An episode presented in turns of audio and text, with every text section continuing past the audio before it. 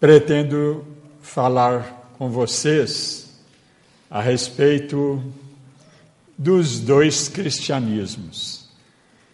Não com o intuito de desvalorizar um deles, não. Apenas para compreendermos essa grande verdade. E quais são esses dois cristianismos? É o cristianismo evangélico, baseado nos evangelhos e também nas cartas, enfim, em todo o Novo Testamento, não no Velho, porque o Velho, como nós sabemos, ele é uma história do povo judeu, que não tem muito a ver conosco porque nós somos cristãos. E o Velho Testamento é para os judeus. Embora Jesus também tenha sido judeu, mas Jesus foi o maior herege do judaísmo. Herege é aquele que não aceita determinadas doutrinas importantes dentro de uma religião. Jesus foi o maior, maior herege judeu, por quê? Porque ele transformou quase todo o judaísmo, os seguidores do judaísmo, praticamente se tornaram cristãos seguidores dele. Porque ele disse, é verdade, eu não vim destruir a lei. Eu vim cumprir a lei. Mas Jesus, ele trouxe um aperfeiçoamento do judaísmo. O que, que é mais importante no judaísmo? o monoteísmo, crença em um Deus só. Monoteísmo. Politeísmo é aquela religião que aceita vários deuses. E o, o judaísmo, então, era a religião oficial daquela época que aceitava já o monoteísmo. As outras religiões eram politeístas. Então Jesus, como ele aceitava um Deus só, que ele chamou de Pai, ele veio no judaísmo porque o judaísmo era monoteísta, acreditava num Deus só. Mas, repetindo, ele transformou uma boa parte do judaísmo em cristianismo. E esse cristianismo verdadeiro segue o ensinamento dele, segue o Evangelho, o Novo Testamento e não o Velho. Por isso que ele se tornou então o judeu mais herege.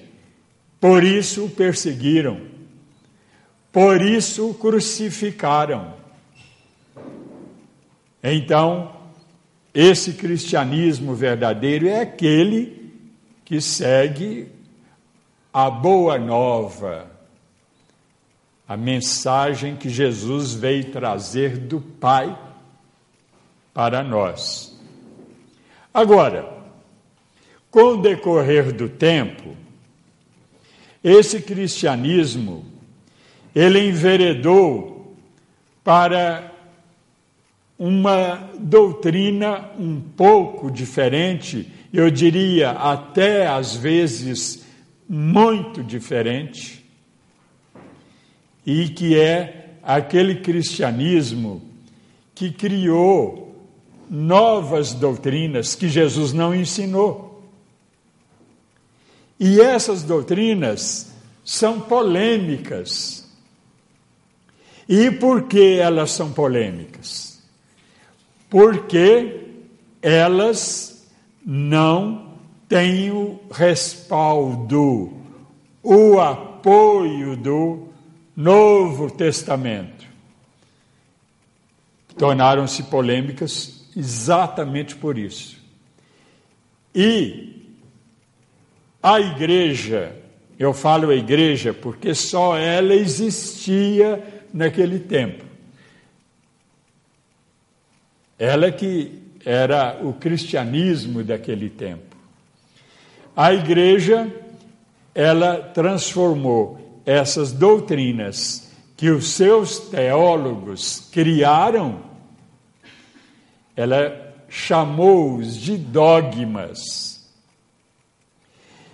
E essa doutrina, dogma, ou melhor, essas doutrinas dogmáticas, elas se tornaram a pedra angular, vamos dizer assim, do cristianismo.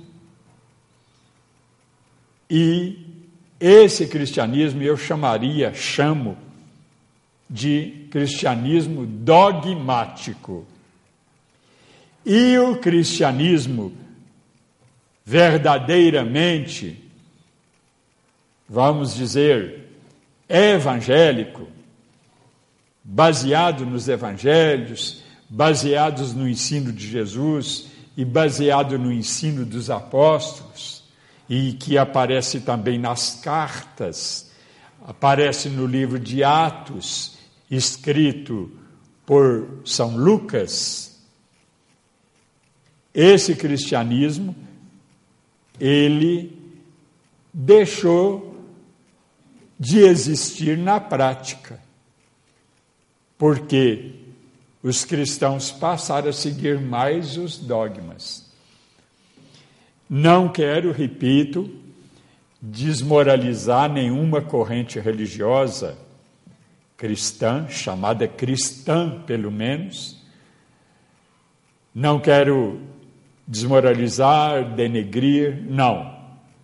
Vou dizer verdades, porque as verdades têm que ser ditas, mas sem o intuito de atacar, apenas para esclarecer essa grande verdade desses dois cristianismos: um dogmático, dos dogmas, e outro que segue de fato o Evangelho, que é cristão verdadeiro, eu diria.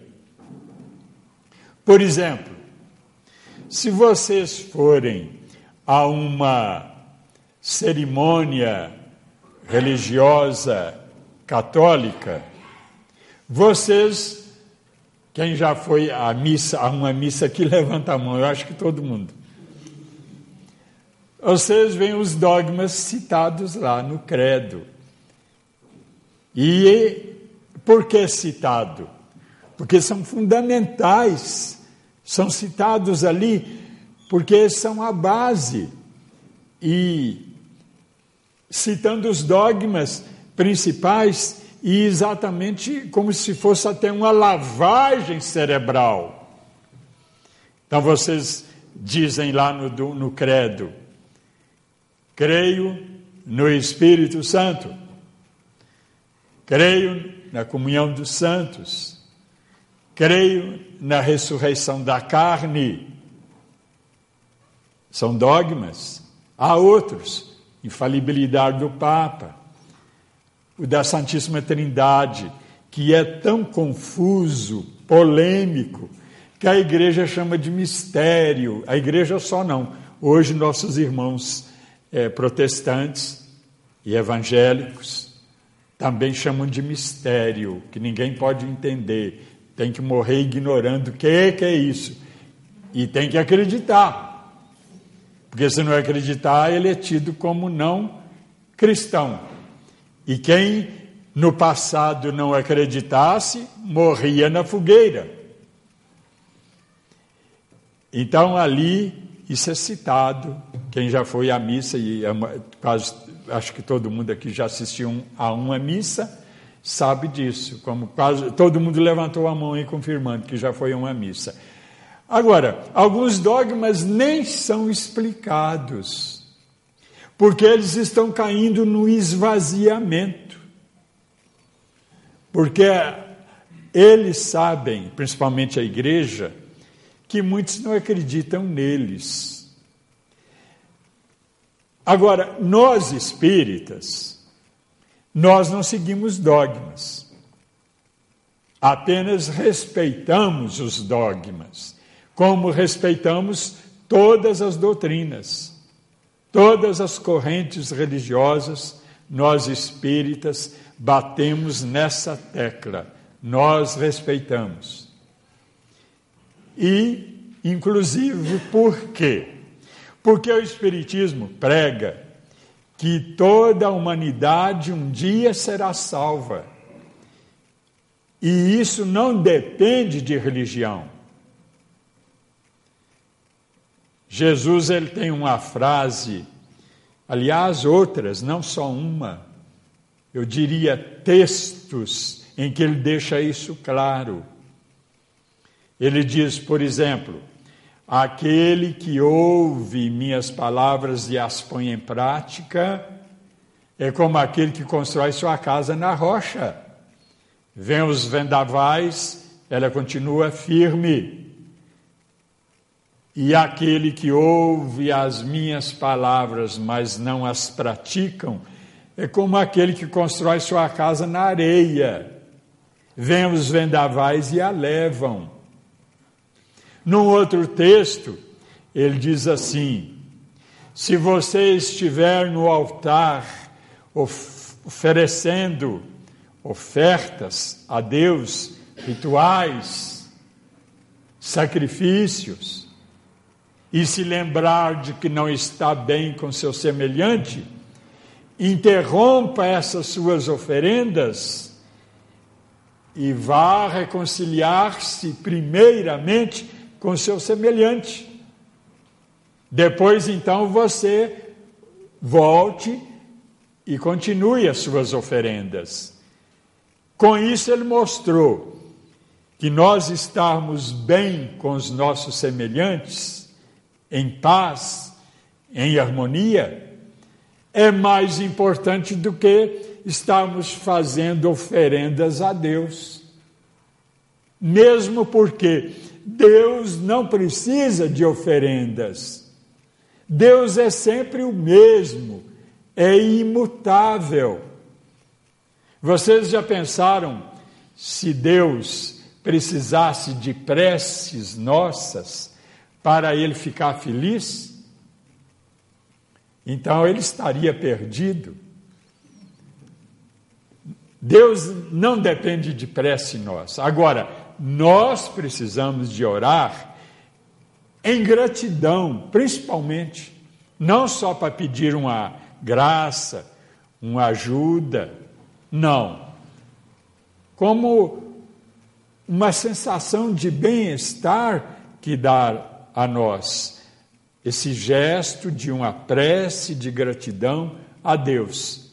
Quem não se sente feliz, gratificado quando recebe uma manifestação de gratidão de alguém. E como dói, inclusive, uma pessoa ser ingrata, como dói para aquela que fez um favor, fez um benefício a alguém e não recebe gratidão, mas apenas ingratidão. Agora, para Deus, ele continua o mesmo, mas nós mesmos, sendo ingratos, nós sentimos uma sensação de uma coisa desagradável acontecendo conosco, sem dúvida. Por isso existe aquela frase famosa: é melhor dar do que receber. E quando a gente tem a sensação de gratidão, a gente fica feliz. E aquele que é grato também é feliz. Deus não, continua sempre o mesmo. Mas como a prece de gratidão nos faz felizes, devemos então ter esse gesto de gratidão a Deus, manifestado através das preces. Agora, Jesus ele tem uma outra frase muito conhecida. Conhecem-se os meus discípulos pelo amor que uns têm para com os outros. É assim que se conhece um discípulo de Jesus.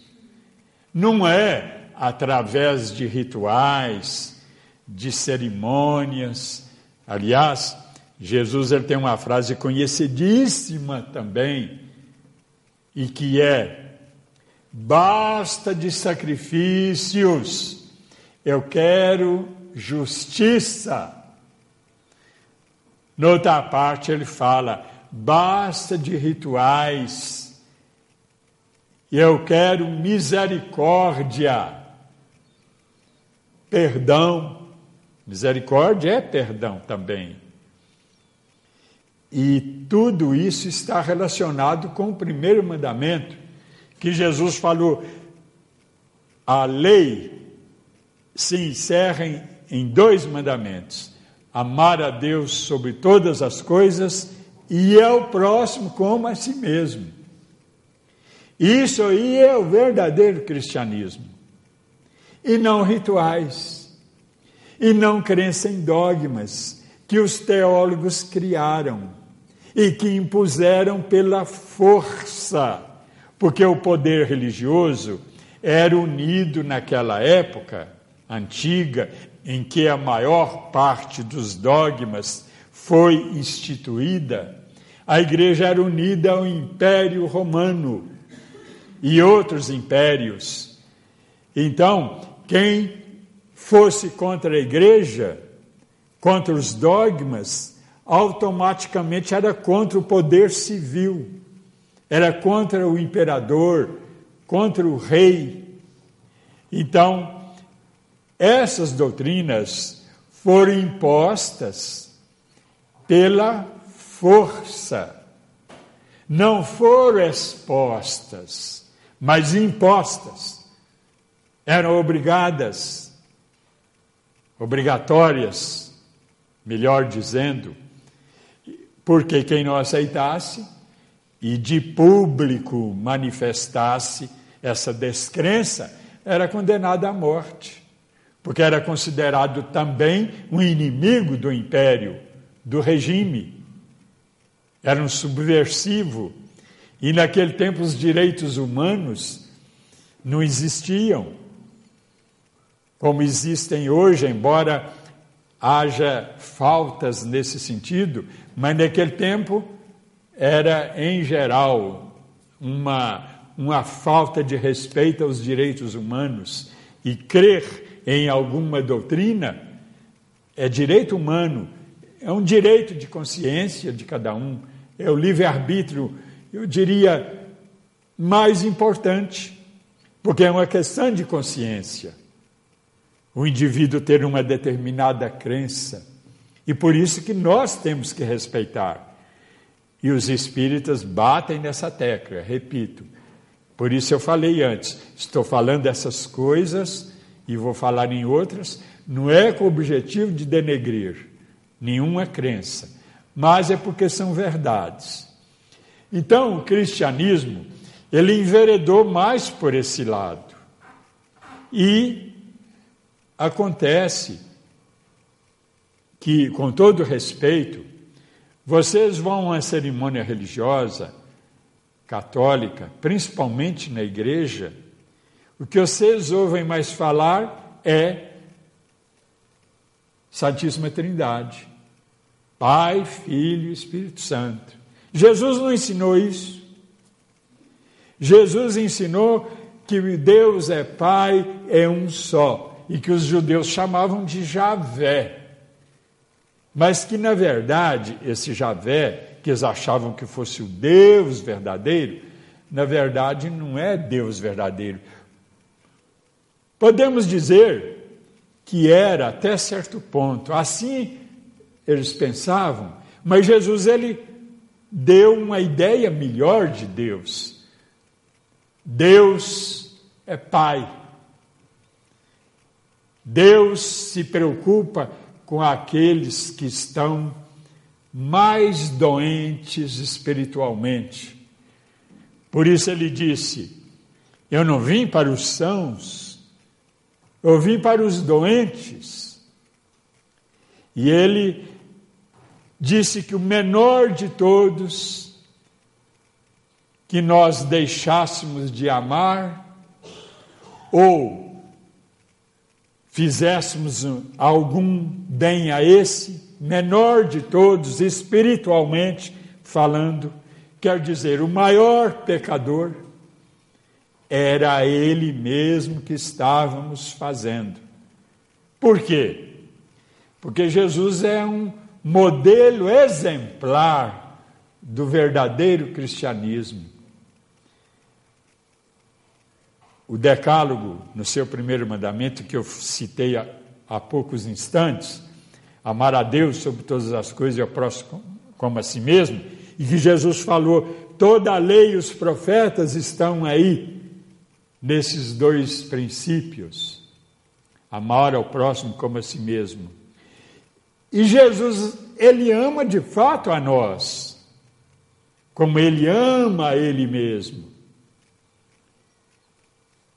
Nós podemos nos amar muito, não é errado, não. Aliás, geralmente nós nos amamos muito. Somos até egoístas. Não é verdade? Nós nos amamos demais. E é porque nós nos amamos demais e que o amor ao próximo tem que ser igual ao amor a nós. Foi por isso que esse mandamento diz: ame seu próximo como a si mesmo. Porque amando o próximo como nós nos amamos, até egoisticamente, nós amando o próximo no mesmo grau, está tudo certinho, nada errado. Estamos sendo fiéis a esse mandamento, esse primeiro mandamento que se encerra em dois. Acontece que geralmente nós Nunca que amamos o próximo como a nós mesmos. Sempre há uma diferencinha. Podemos dizer assim: no mínimo, nós amamos o nosso a nós mesmos com nota 10 e ao nosso próximo, geralmente, vamos dizer, no máximo, nós amamos com 9,8. Nunca igual. Porque no nível evolutivo nosso atual, nós não atingimos ainda uma perfeição, como aquela perfeição que Jesus tem. E lembrando que ele até fala: sede perfeitos, como é perfeito vosso Pai celestial. Essa expressão de Jesus, nós temos que saber entendê-la. Não é que nós vamos ser perfeitos iguais a Deus, nunca. Porque a perfeição de Deus é infinita, ilimitada. E a nossa, por maior que seja, é finita, limitada. Nunca vamos atingir a de Deus, mas nós podemos ter uma perfeição semelhante. Semelhante não é igual. Semelhante quer dizer é próxima à perfeição de Deus. E o que que lá no Velho Testamento nós lemos?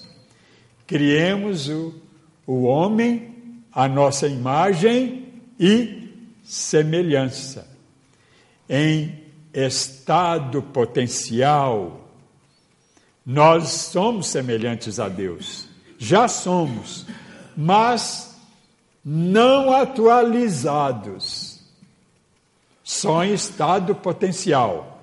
Ou seja, como se fôssemos uma semente germinando, mas que ainda não se tornou uma planta, uma árvore. Não, não chegamos ainda a esse ponto, mas já temos o germen da semelhança, dessa perfeição. Então nós vamos chegar lá um dia. Para isso, as reencarnações. Uma vida só não dá nem para começar essa semelhança. E Jesus, eu disse, ele falou essa frase, sede perfeitos, como é perfeito vosso Pai Celestial, porque ele queria dizer que nós temos que nos mirar em Deus. E ele exemplifica. O Pai faz o sol vir para justos e pecadores. Ele faz a chuva vir para justos e pecadores. Ele faz a terra produzir alimentos para justos e pecadores.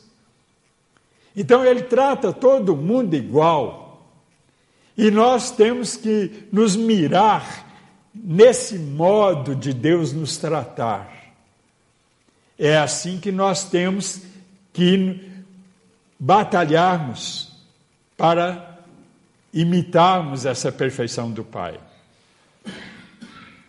Caminhando nessa direção, como se fosse uma bússola, ou então uma seta, indicando para nós o rumo que nós temos que seguir. E seguindo Deus, que nos ama com amor infinito, o amor de Deus para conosco, ele supera todo o amor de todas as pessoas que já existiram e que vão existir no mundo, de pais para filhos, de, de mães para filhos, de irmãos para irmãos, de esposos para esposos. Em todo sentido, todo esse amor que há na humanidade, junto, é menor do que o amor de Deus tem para conosco. Porque o amor de Deus é infinito. Infinito quer dizer, ele não tem limite, né, que eu disse antes, é ilimitado.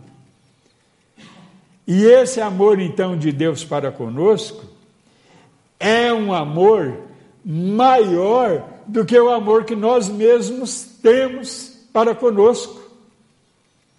Mesmo que sejamos o maior egoísta do mundo, Deus nos ama mais do que nós nos amamos. E quando Deus quer que nós sigamos determinados princípios, é para a felicidade nossa. Porque Deus nos ama muito e o que Ele mais quer é a felicidade nossa. Então, daí, essa mensagem, essa boa nova, que é o Evangelho, que Jesus veio trazer para nós. E Jesus, ele desempenhou muito bem essa missão que ele se incumbiu de realizar, porque quando ele recebeu essa missão de Deus, ele aceitou, ele não foi obrigado a aceitar, porque ele tem livre-arbítrio também, e Deus, ele respeita o livre-arbítrio nosso religiosamente. Nós é que desrespeitamos o livre-arbítrio de Deus. Vamos dizer assim. Mas Deus nunca desrespeita o nosso livre-arbítrio, que é uma característica do ser humano, que tem inteligência e tem a sua vontade respeitada, religiosamente por Deus, que é o livre-arbítrio, essa vontade. Então, como nós somos imperfeitos, nós desrespeitamos o, o livre-arbítrio das pessoas. Nós cometemos falhas a todo momento nesse sentido. Mas Deus não, Deus é perfeitíssimo. Ele não desrespeita nunca. Jesus, que vamos dizer é o modelo maior de seguidor da vontade de Deus, ele também respeita, não igual ao próprio Deus, porque Jesus, ele não é um Deus no sentido absoluto, e podemos dizer que ele é um Deus relativo, como diz a Bíblia. Lá, por exemplo, no Salmo 82, 6, lá está escrito, atribuído a Deus: Vós sois deuses. Salmo 82, 6. Está também no Evangelho de João 10, versículo 34. Vós sois deuses. Então Jesus também é Deus, mas não no sentido que querem dizer os teólogos que falaram que ele é um Deus também, tal qual o Pai. E quando nós temos vários exemplos que vocês estão cansados de ouvir, vou citar um aqui, por exemplo, de João, Evangelho de João 14, 28. Quando eu citar a Bíblia, se alguém quiser anotar para conferir, é até bom, porque confirma, além de confirmar, vai aprender mais. Então, João 14, 28. É Jesus que diz: Vós sois deuses. Ele também é, mas somos, ele e nós, deuses relativos. E, no entanto, existe um dogma que foi o primeiro a ser criado pelos teólogos. Quem sabe aí qual que é? Do concílio de Nicéia 325. Primeiro concílio ecumênico da igreja, do cristianismo. Eu falo igreja porque, como eu disse antes, naquele tempo o cristianismo era só ela.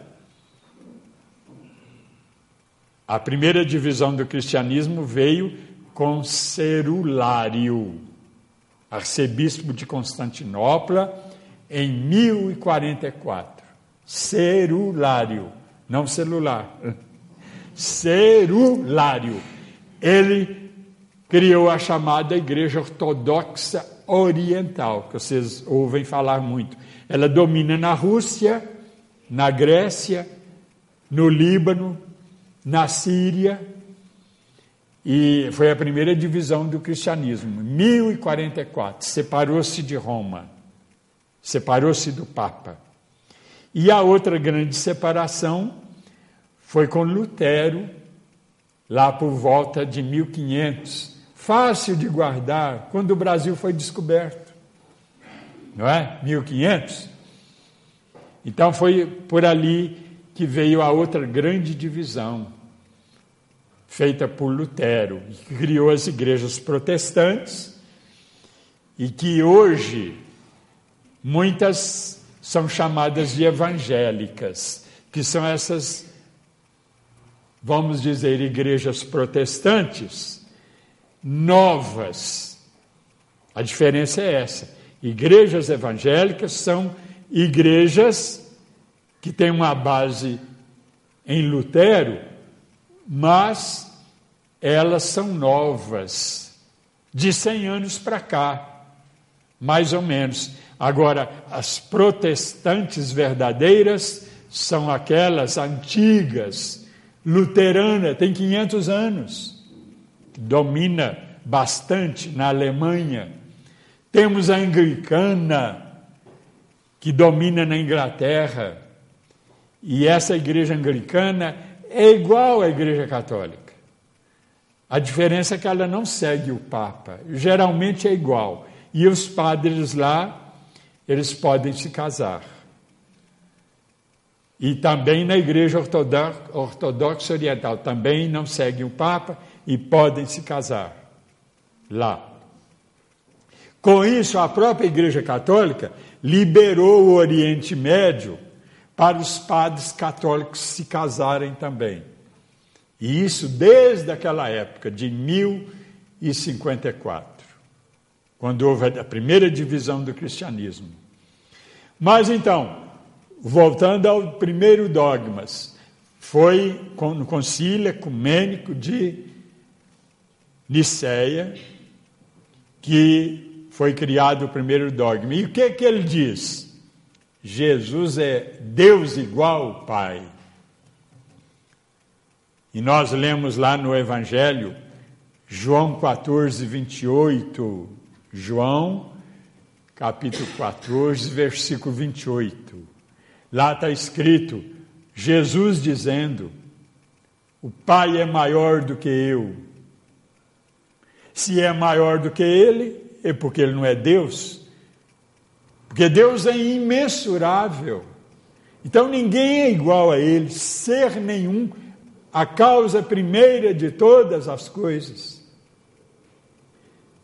Causa primeira que São Tomás de Aquino chamou de o único ser incontingente, porque ele não vem de outro. É a causa primeira de todas as coisas, como diz a doutrina espírita. E os outros seres todos são contingentes, quer dizer, um vem do outro. Uma figura que ilustra isso bem é o dominó. Dominó tem as pedras, não é isso? Enfileiradas. Todo mundo conhece dominó aqui? Eu acho que sim. Dominó, todos conhecem? Quem não conhece, levanta a mão. Há uns três ou quatro aí que não conhecem. Dominó é como eles fazem até com a caixa de fósforo. Põe uma em pé, enfileirada com outras, né? pode, pode ser 50, 100, um número infindável. E a segunda pedra cai porque a primeira cai senão a segunda não cai. A terceira cai porque caíram a primeira e a segunda, e assim por diante. Mas uma teve que cair em primeiro lugar, que é Deus, vamos dizer figuradamente. Então, como a doutrina espírita ensina, Deus é a causa primeira de todas as coisas. Causa essa inevitável, porque ela é que é a causa das outras todas, que são chamadas causas secundárias. Então, o efeito da primeira causa, podemos dizer, ele é o que faz acontecerem, existirem todas as outras coisas. Sem a primeira pedra do dominó cair, não cai nenhuma outra pedra a não ser que houvesse outra causa. Um vento, por exemplo, poderia derrubar as pedras, mas tem que haver a chamada lei da inércia também. Tem que haver a primeira força para poder haver o movimento, o dinamismo. Movimento, né? Força dinâmica. Então, primeiro dogma já foi contra o Evangelho, mas representando um cristianismo dogmático. Depois vieram os outros. Por exemplo, com todo respeito, concílio de Éfeso, de 431. 431. O outro concílio em seguida, 30 anos depois, Concílio de Calcedônia, 451, 30 anos depois do de Éfeso, que foi, foi 431. criou o dogma de que Maria é mãe de Deus. Mãe de Deus. Lá eles chamavam em grego, porque o grego era muito forte naquela época, e por isso o Novo Testamento foi escrito em grego. Porque o grego naquela época, porque o império grego dominava meio mundo. Então o grego naquela época era como nem o inglês hoje, que é uma língua muito conhecida entre todos os povos. Não todos, mas eu diria, em todos os povos há uma porcentagem boa de estudiosos de uma língua estrangeira, e a que está em primeiro lugar é o inglês, e naquela época era o grego. Então eles chamaram essa corrente Theotokos. Theo, em grego, é Deus, daí teologia. Theos, em grego, então, Deus. E Tokos é mãe. Theotokos, mãe de Deus, criar esse dogma. Havia uma corrente dos teólogos que disse que Maria era mãe da parte biológica de Jesus, mas não da parte divina. E automaticamente, então, eles eram contra, eles aceitavam a divindade de Jesus já, aceitavam. Cristianismo dogmático, dominante na época, já era dominante, porque foi decretado, repito, em 325. Aí, mas eles não aceitavam que Deus pudesse ter mãe. Então era a corrente dos Cristotocos, mãe de Cristo, mãe não mãe de Deus. É outro dogma. E a Bíblia fala na saudação a Maria do anjo Gabriel, anunciando a ela que ela seria mãe de Jesus. Então, ele fala: Ave Maria, ave quer, quer dizer salve, Ave Maria, cheia de graça, etc. Depois, a igreja criou a Santa Maria, Mãe de Deus, para reforçar o dogma. Teotocos, Maria, Mãe de Deus. É uma doutrina dogmática e é, também polêmica, como todos os dogmas são polêmicos. Mas quem não aceitasse, ai dele, na Idade Média. Morria na fogueira. Antes morria degolado. Depois passou a morrer na Idade Média na fogueira da Inquisição. E esses dogmas continuaram a ser criados. Em 481 foi criado outro dogma, que é o dogma do Espírito Santo, que nós não negamos, mas o dogma dentro da Bíblia é uma espécie de coletivo de todos os espíritos. Todos os espíritos. O Espírito Santo representa, dentro da Bíblia, os espíritos. E já com o dogma da Santíssima Trindade, que começou a se firmar também nesse dogma de 381 em Constantinopla.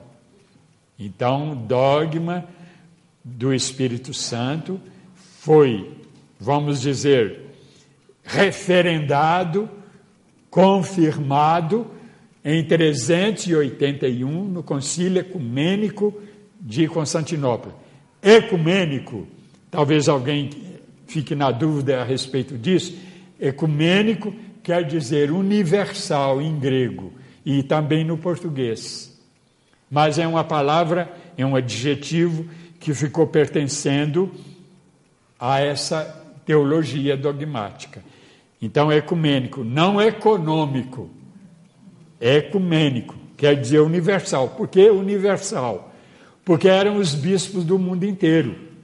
Porque pode haver um concílio não ecumênico, que de uma parte dos bispos apenas, e que às vezes é chamado também de sínodo.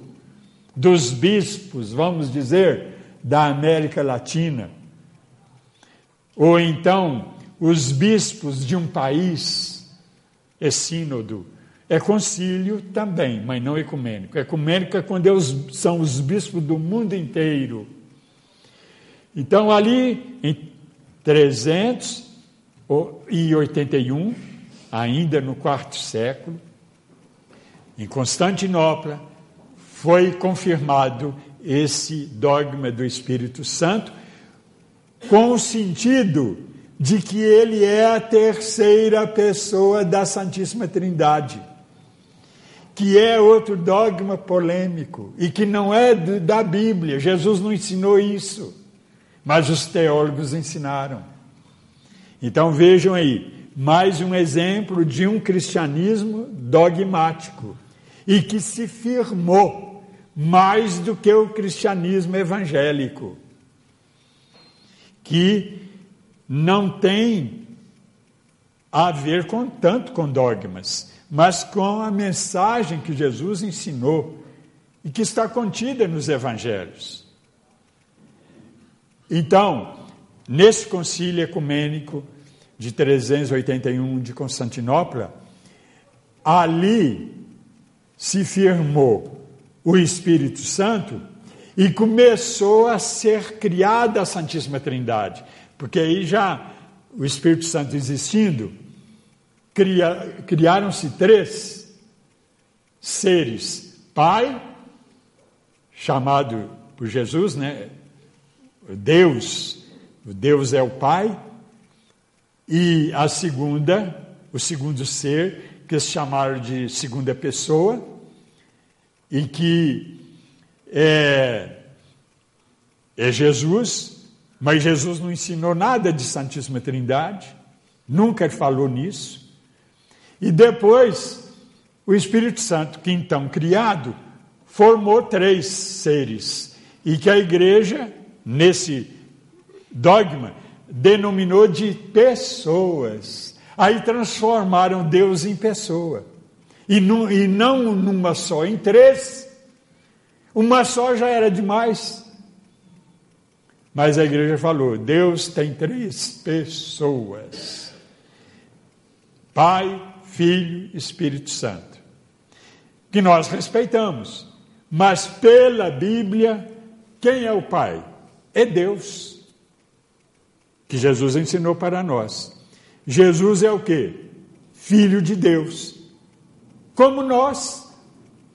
Ele não nos ensinou que Deus é Pai nosso, não só dele, está lá no Evangelho.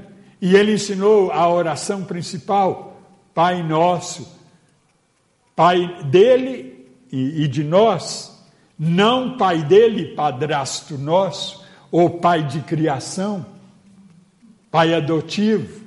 Não, Pai tal qual é Pai dele. Ele não explicou que havia diferença. E o Espírito Santo? Nós aceitamos. Mas não que ele seja também outro Deus.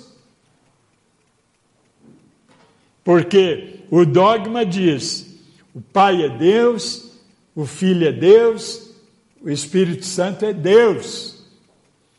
E aí, até no catecismo da igreja, que é também o mesmo dos protestantes, diz: ah, então há três deuses. Aí o catecismo responde: não, Deus é um só. Até aí está certo. As pessoas é que são três. Mas acontece que eles querem dizer, se a gente perguntar a qualquer padre, por exemplo, Jesus é Deus? Ele vai falar: é tal qual o Pai, da mesma essência. E aí eles dizem, gerado e não criado, contra a Bíblia, porque São Paulo diz, Jesus Cristo é criatura primogênita. Quem já viu isso? É o primogênito das criaturas. Vários aí já, já leram isso. Então, ele é o primogênito, quer dizer, primeiro a ser criado. Primeiro. mas é criatura. E Deus mesmo é incriado. Deus não foi criado. Jesus Cristo foi criado. Então, aí tem uma saída. Ele é Deus, mas relativo, como eu falei antes, como nós também somos. Mas não Deus absoluto. E o Einstein, tem alguém aqui que estuda física? Tem alguém aqui que estuda física? Ou que seja no segundo grau? O Einstein fala que tudo no universo é relativo. Tudo. Podemos dizer Deus não. Só Deus é, é a exceção. Relativo quer dizer, existe, mas é relativo. Agora, Deus não é relativo, é absoluto. Eu tenho uma coluna no diário Tempo de Belo Horizonte. Alguém aqui conhece? Creio que sim. Alguém conhece? Minha coluna no Diário Tempo de Belo Horizonte. Ninguém conhece? Ninguém, nenhum. Hein? Ah, o Coelho conhece. Ah, tem um lá atrás que conhece. Mais um lá. Ela pode ser lida também na internet. Só vocês puxarem lá. www.otempo.com.br no ano passado eu fiz umas palestras em Portugal. Como que eles me convidaram? Pela leitura dessa minha coluna pela internet. Vocês podem ler. Lá em Minas é o jornal mais vendido, em Belo Horizonte. Então ele chega aqui para alguns assinantes, sim, inclusive que são mineiros e moram aqui. Mas a maioria lê pela internet, até lá também, a maioria lê pela internet. Então, ela é lida por brasileiros, espíritas principalmente, em vários países.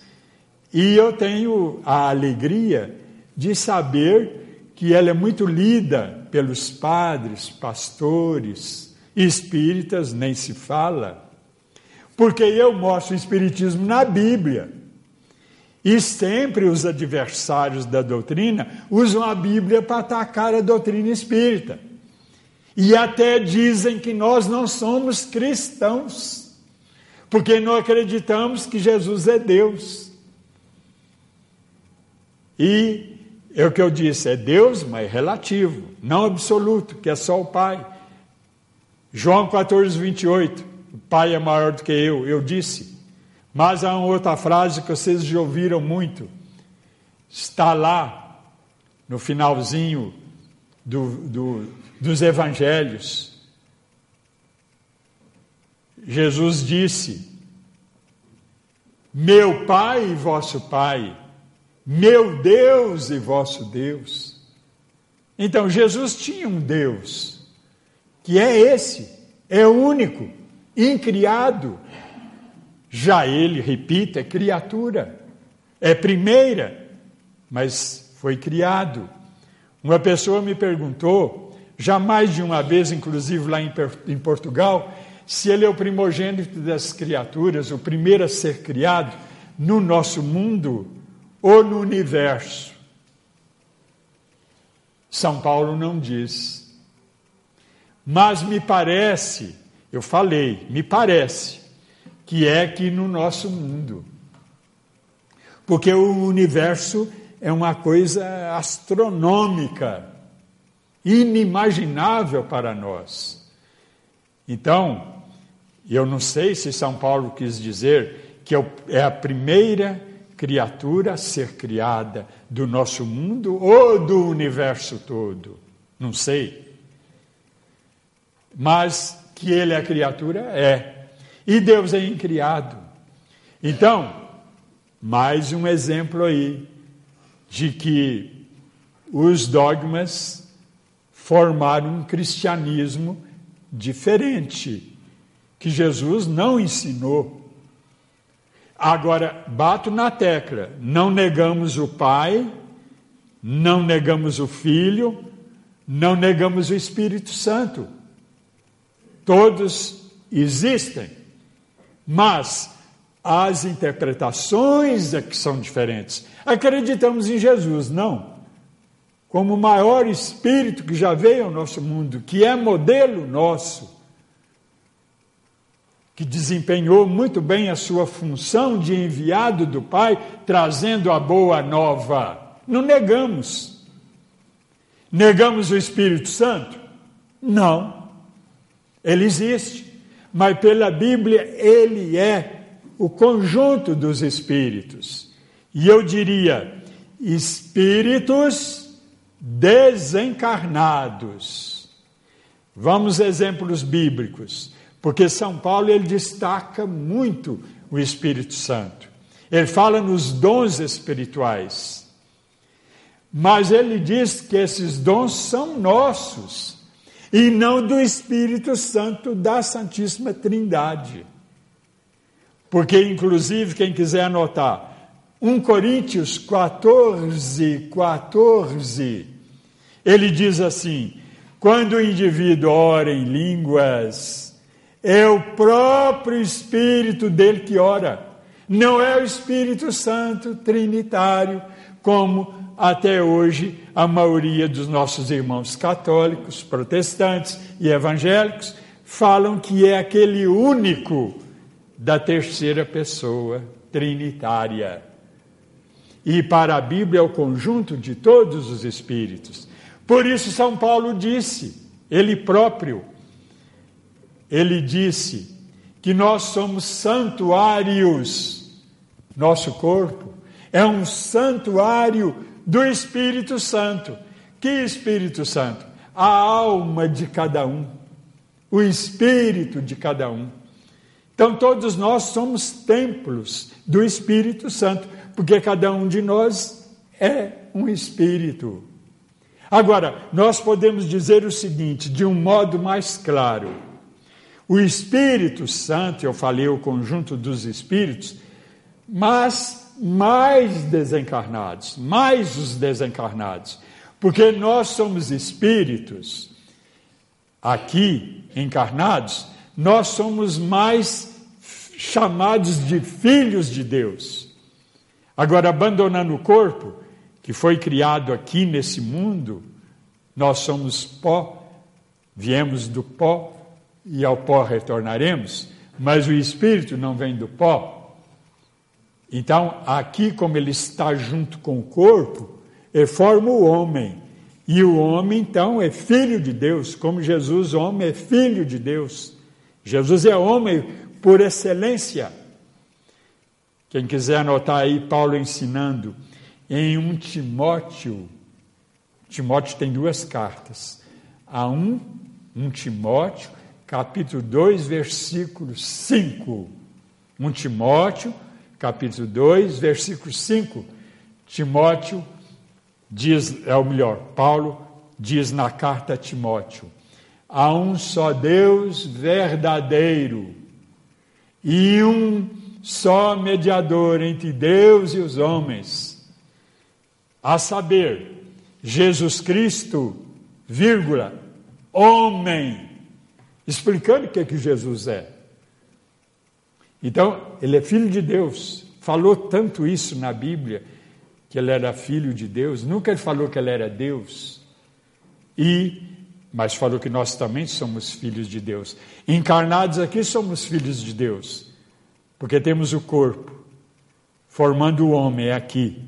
Desencarnados, somos apenas espíritos. Aí somos o Espírito Santo.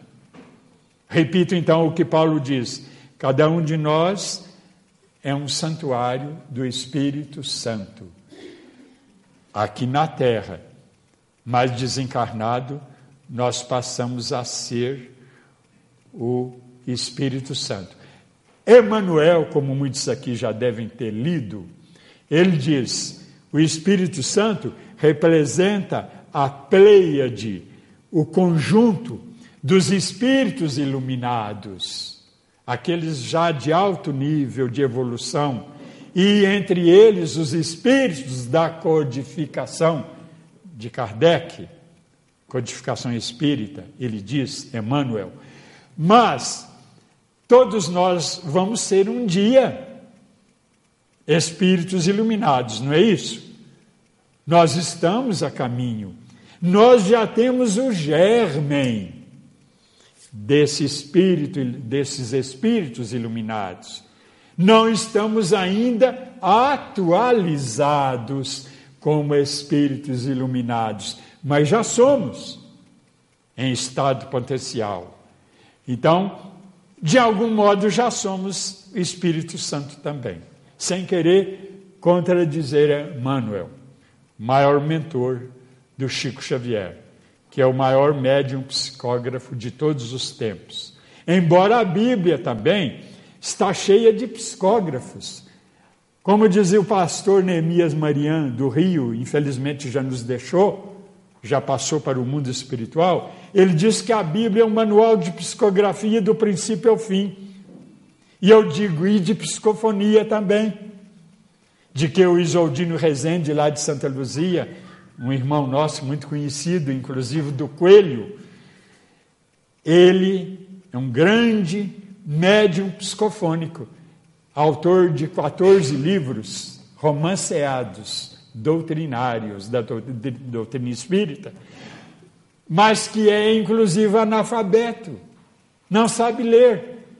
E tem 14 livros psicofonados, psicofonia, não escritos por ele, mas por um espírito que usa o corpo dele para poder escrever essas obras. E por ele ser analfabeto, quer dizer, não existe ali animismo.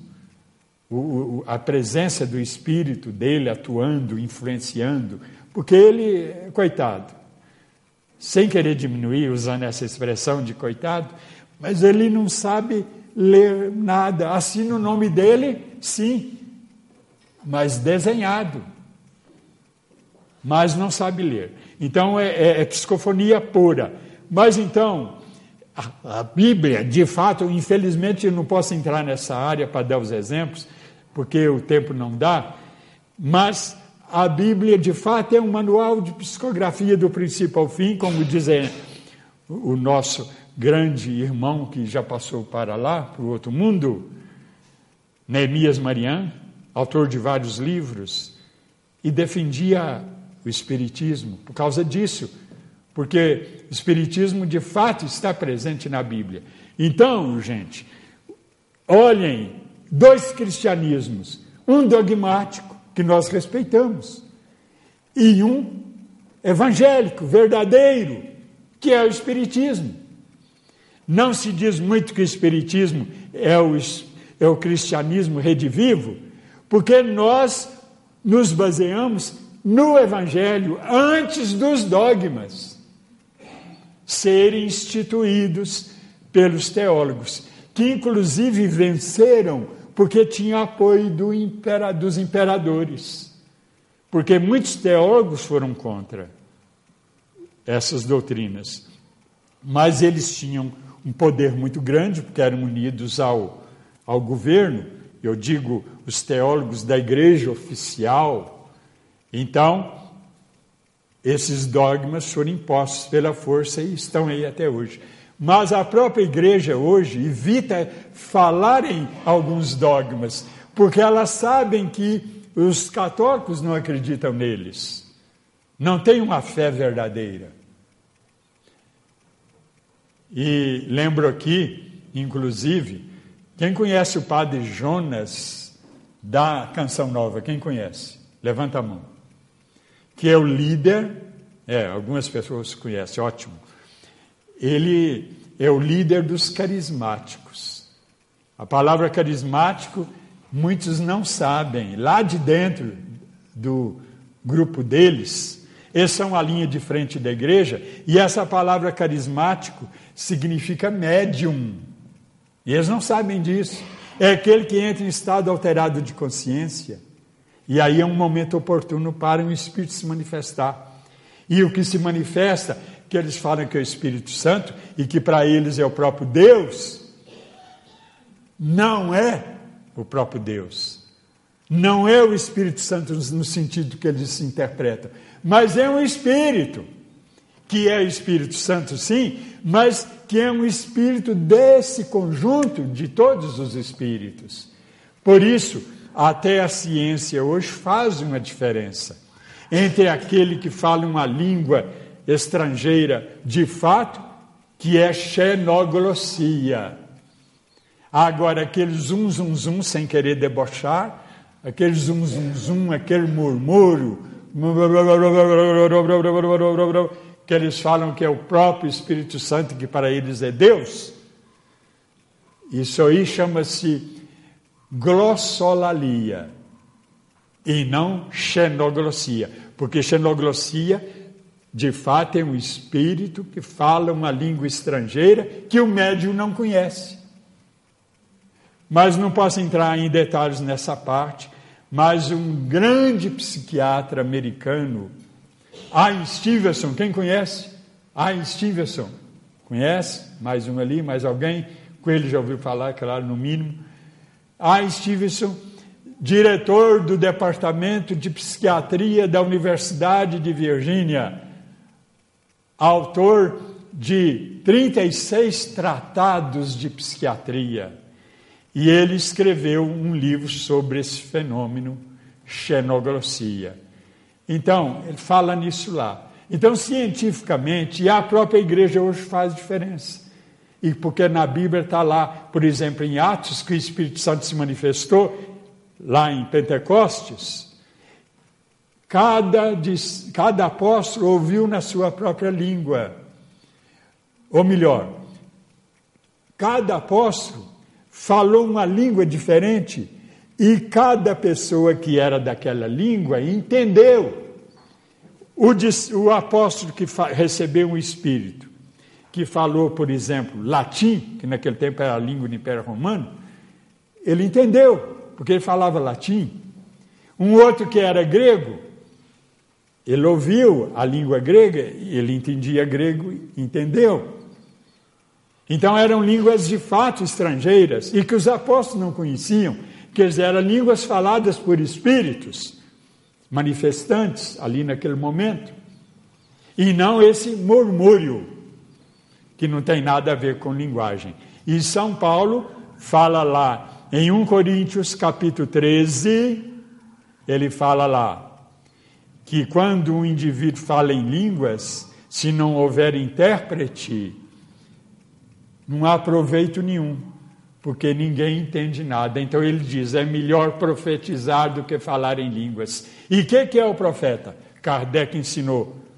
Eram médiums lá da Bíblia. E que hoje nós chamamos de médiums. Então, gente, então a sem querer fazer sectarismo, a doutrina espírita é o verdadeiro, é, representa os verdadeiros evangélicos nós somos os verdadeiros evangélicos. As outras correntes, chamadas cristãs, que nós respeitamos, na verdade são mais dogmáticas. Só dando mais um exemplo, terminando.